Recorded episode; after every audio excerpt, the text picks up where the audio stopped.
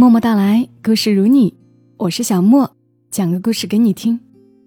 今晚的故事作者向暖，我有一阵子没有和大家来讲他笔下的故事了，那今晚我们就用他的故事来伴你入眠。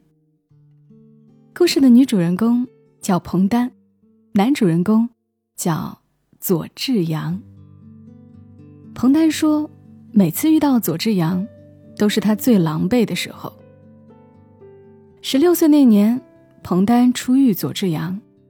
当时，彭丹坐在姑妈家楼下，身边是大包小包的行李。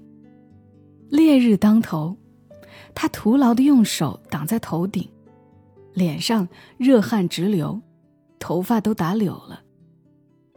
那时，他刚考上城里的高中，为了省下住宿费，父亲让他投奔城里的姑妈。明明提前说好了，可他从乡下几经周折赶过来，姑妈家里却没有人，他只能坐在楼下等。阳光分外毒辣，彭丹感觉整个人要晒化了。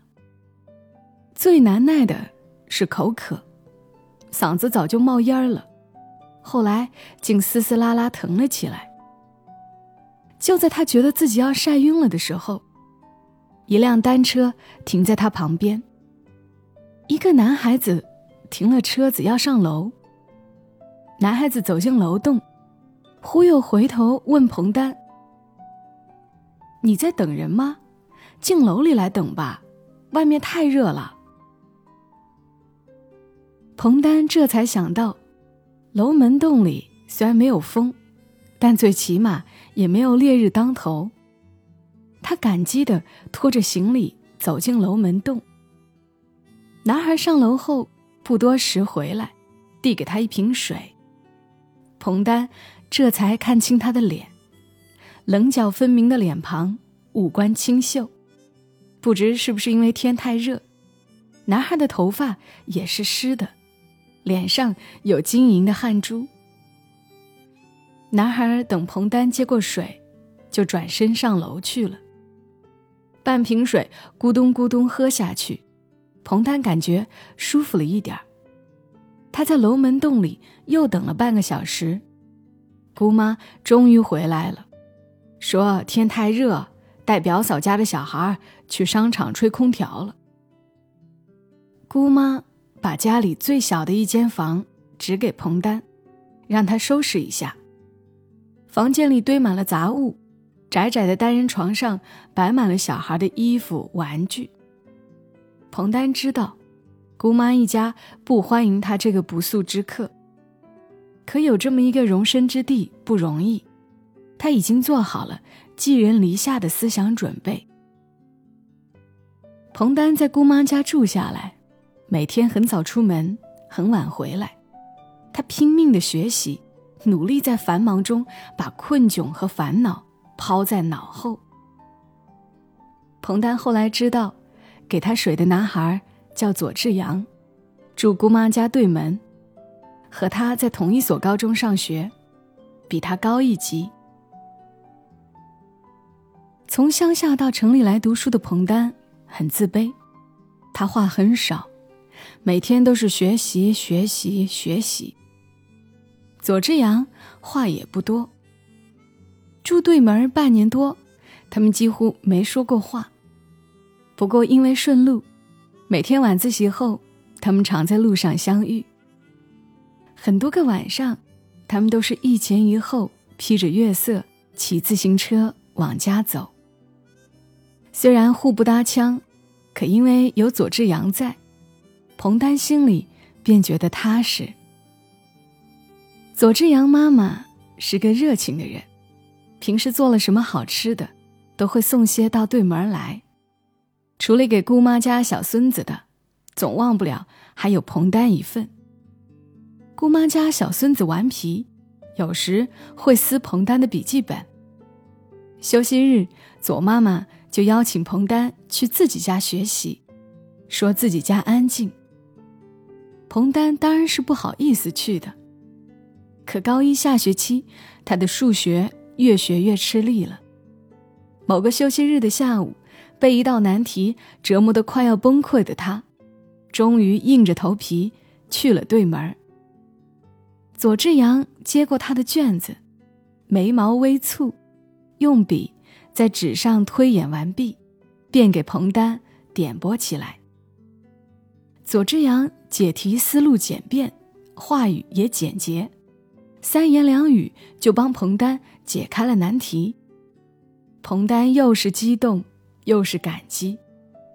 后来他又去问过几道题，左志阳总是严肃而有耐心的给他讲解。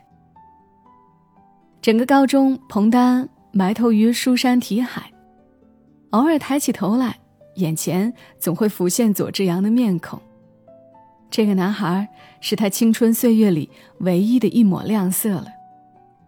因为一直默默关注左志阳，所以彭丹也知道韩梦怡的存在。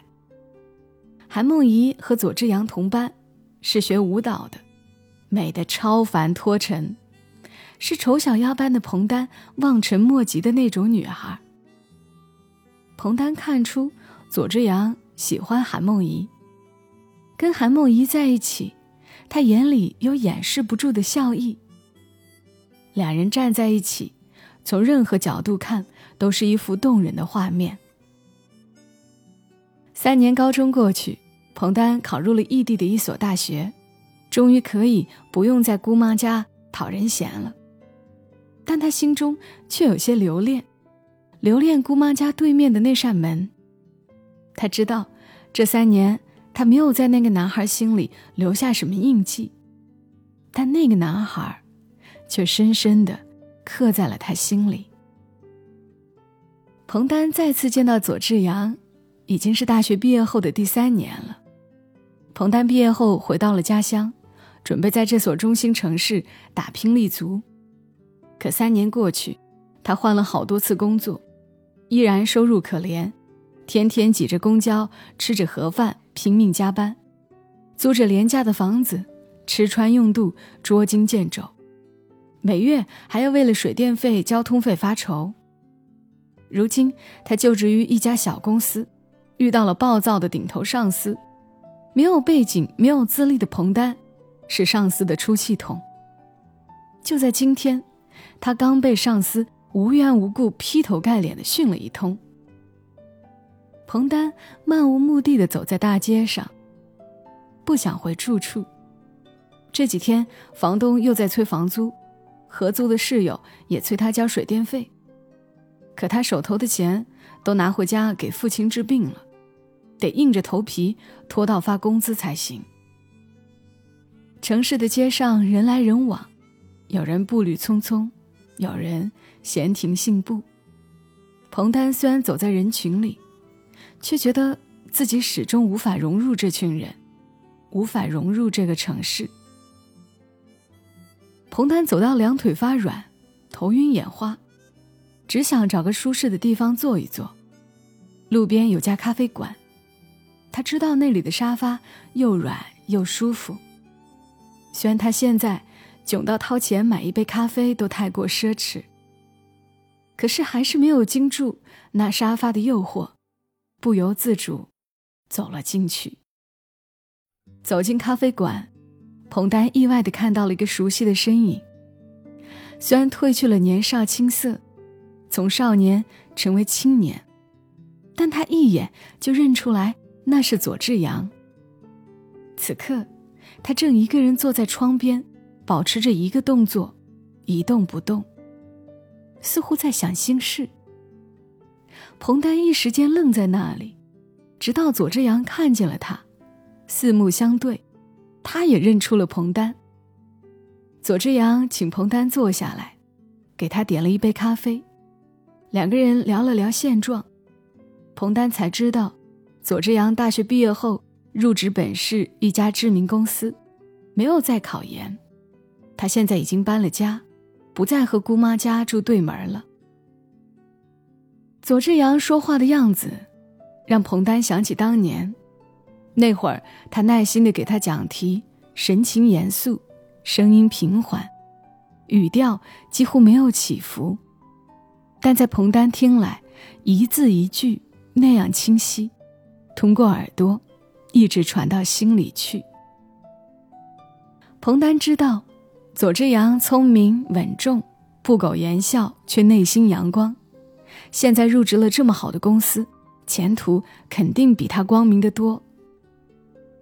真羡慕你，你就应该有好工作、好未来，应该有最好的生活。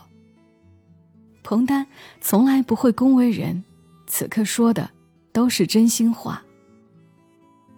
其实我的生活不值得羡慕。左志阳问：“你过得还好吧？”对于自己的现状，彭丹觉得难以启齿，只说自己这几年没有找到像样的工作，至今居无定所。是的，他希望左志阳看到他优秀的一面，可他活得如此狼狈，实在找不出优秀的地方。再次相遇，他依然活的是这么糗。左之阳说：“你是个有韧劲儿的姑娘，当年我就看好你，你一定会在这个城市立足，会过得越来越好。”这话或许只是出于礼貌，但对彭丹而言，这样一句简短的评价也是莫大的鼓舞。后来两个人经常碰面，左之阳帮彭丹介绍了新的工作，还帮他租到了离公司不远、条件不错。房租低廉的房子，尽管左之阳说只是举手之劳，彭丹还是异常感谢。只是他这样一个在这个城市没有根基、飘来飘去的姑娘，对左志阳的好无以为报。后来左志阳辞职去了上海，彭丹就很少见到他了。再后来，彭丹听说左志阳结婚了，新娘是韩梦怡。左志阳追她追到上海，才终于求婚成功。彭丹也有了男朋友，他和左志阳的生活几乎再无交集。再相遇，居然是在医院。彼时的彭丹已经入职一家知名的装修公司，工作和生活上不再捉襟见肘，只是那天在装修现场，他不小心摔了一跤。摔得太寸了，竟然小腿骨折。巧的是，他在病房里遇到了左妈妈。老人买菜的时候不小心滑了一跤，伤到了脚。左妈妈一下子就认出了彭丹，对他很是亲近。左之阳来到医院，看到的是躺在病床上行动不便的彭丹。彭丹觉得糗极了。但如今的他已褪去了当年的羞涩，能在他面前谈笑自如了。当时彭丹刚跟男朋友分手，乡下的父亲身体也不好，身边竟没有一个可以照顾他的人。左之阳往医院带饭，会带双份儿，对彭丹说：“反正顺便。”过分推辞，倒显得矫情了。彭丹接受了这份好意。他也才知道，左之阳从上海回来了，在这个城市找了新的工作，和彭丹的公司还有一些交集，两个人因此共同话题也多了一些。彭丹的腿还没有好利索，就上班了。他刚贷款买的二手房离左志阳家不远，上班也顺路，左志阳便常常开车载着他。这时。左志阳已经三十出头，彭丹也即将迎来三十岁的生日。褪去了少年的羞涩，两个人越来越谈笑自如。彭丹觉得和左之阳在一起很舒服，聊天也好，沉默也罢，跟他在一起，周遭的空气嗅起来都是清甜的。彭丹常常想起当年左之阳给他讲题的样子，严肃的面庞。微蹙的眉头，干净没有起伏的语调。夏天里，风扇嗡嗡响，旁边摆着一盘左妈妈切好的西瓜。彭丹的腿逐渐痊愈，不好意思再搭左志阳的顺风车。同事给她介绍了新的男朋友，对方对她很殷勤，主动提出接送她上下班。男方年纪不小了，见面几次就提到了结婚。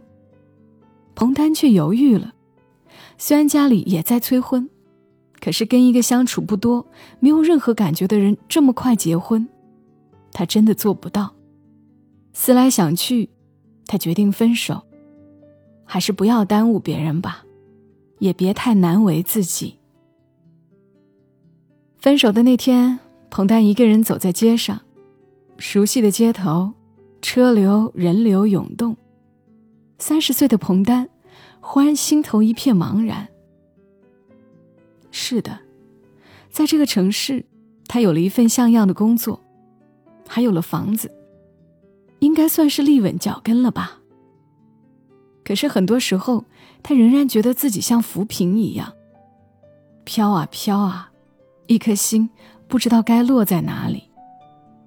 一辆车子在他身边缓缓停下，是左志阳。没想到在路上相遇，左志阳请彭丹上车去，车子驶过两个人熟识的那家咖啡馆。彭丹说想请左志阳喝杯咖啡。也许是内心积压了太多情绪，彭丹这次话格外多。他说起了当年左志阳给他的矿泉水，说起了在这家咖啡馆里的相遇，说起他刚刚跟人分手。彭丹苦笑着说：“我总是在最糗的时候遇到你。”左之阳沉默很久，忽然说道。你说的这几次相遇，也是我最糗的时候。彭丹一愣，左之阳说：“他们第一次遇到的那天，他其实去打球了。烈日当头，也挡不住男孩子想和人比赛的劲头。可就是在那一天，自信满满的他，输掉了一场球，回家的路上心情灰败。在楼门口，他遇到了满头大汗的彭丹。”眉头紧锁，汗流浃背，比他还要狼狈。他回到家，忽然想给那个女孩子送点水，出门前洗了把脸，因此他给她递水的时候，脸上还有水珠。咖啡馆的相遇那天，其实是左志阳求婚失败的一天。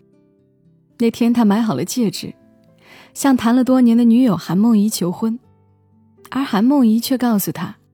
自己不想留在这个城市，已经在上海找到了工作，跟他提出了分手。韩梦怡走后，他一个人坐在咖啡馆发呆，没想到遇到了彭丹。后来他不甘心多年恋情结束，追韩梦怡追到了上海，两人终于结了婚。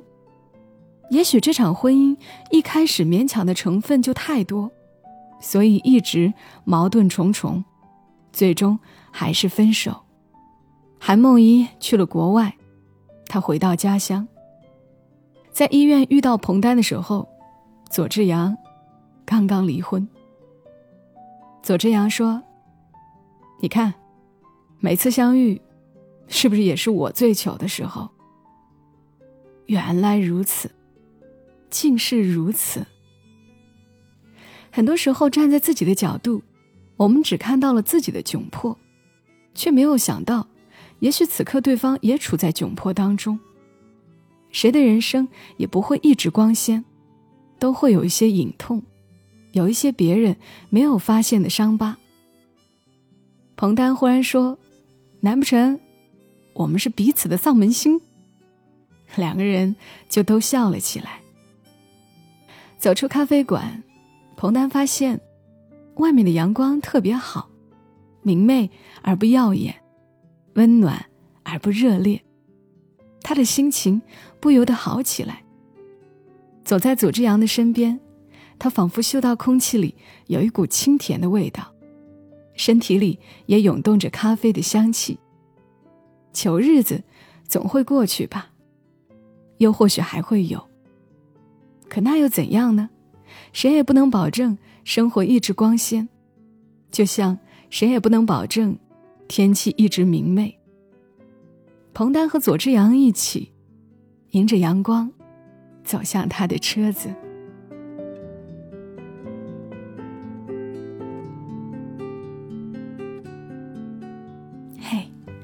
故事讲完了，蛮好玩的情节，大家都糗，好像也就没什么了。只要不是自己一个人狼狈，心情就会轻松多了。很多时候，我们都是站在自己的角度，只看到了自己身上发生的事儿。